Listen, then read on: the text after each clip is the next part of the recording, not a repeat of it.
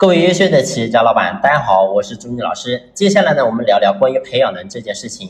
这一期呢，我希望大家能够用心的聆听，因为对每一位老板都非常的重要。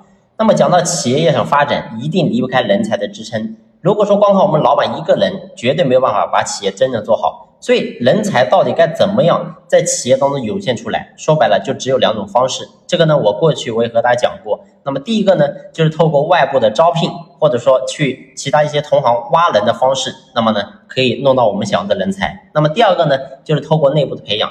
但是呢，不管说怎么样来的这些人才，我今天所讲的培养人，绝对会颠覆你的认知。因为我们过去呢，无数人总想着说，培养人无非就是培养他的工作技能。但是今天我要告诉大家是，培养人不是简单的培养工作技能，但是技能也很重要。而你会发现呢，我们透过第一种方式，我刚才讲的，透过外部的去挖人也好，或者去招聘好，可能呢我们不需要怎么培养，这个人能力就已经足够了。但是呢，你有没有想过一个问题？我们从外部挖一个人过来之后，这个人到底忠诚度怎么样呢？能不能适应我们企业的的这种环境呢、氛围呢？或者说我们的一些其他的员工能不能？接受这个空降兵，所以这都是我们要去思考的。那包括说我们内部去培养，你把内部的人这样培养起来，这个周期是一回事。那更重要是，这个人你单单把他培养起来，培养他的工作技能，他就一定能在企业能够稳稳的干吗？所以这也是我们要思考的。所以我想讲的是，培养人不是那么简单一回事。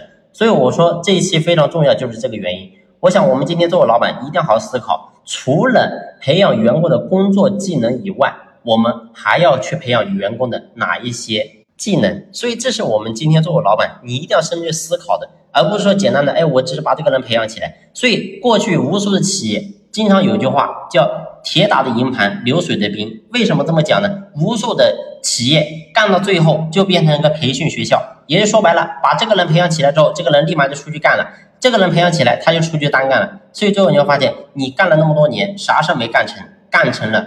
一个培训学校培养了无数的竞争对手，所以这是我们所有老板你要警惕的。所以为什么出现这种情况？我想呢，里面有很多种原因，但是呢，有个非常重要的原因，就是我们在培养这个地方出了很大的问题。所以培养不是简单的培养工作技能，而是多方面的因素。那么到底有哪些因素呢？我们下期接着聊。好了，这期的分享呢就先聊这里，感谢你的用心聆听，谢谢。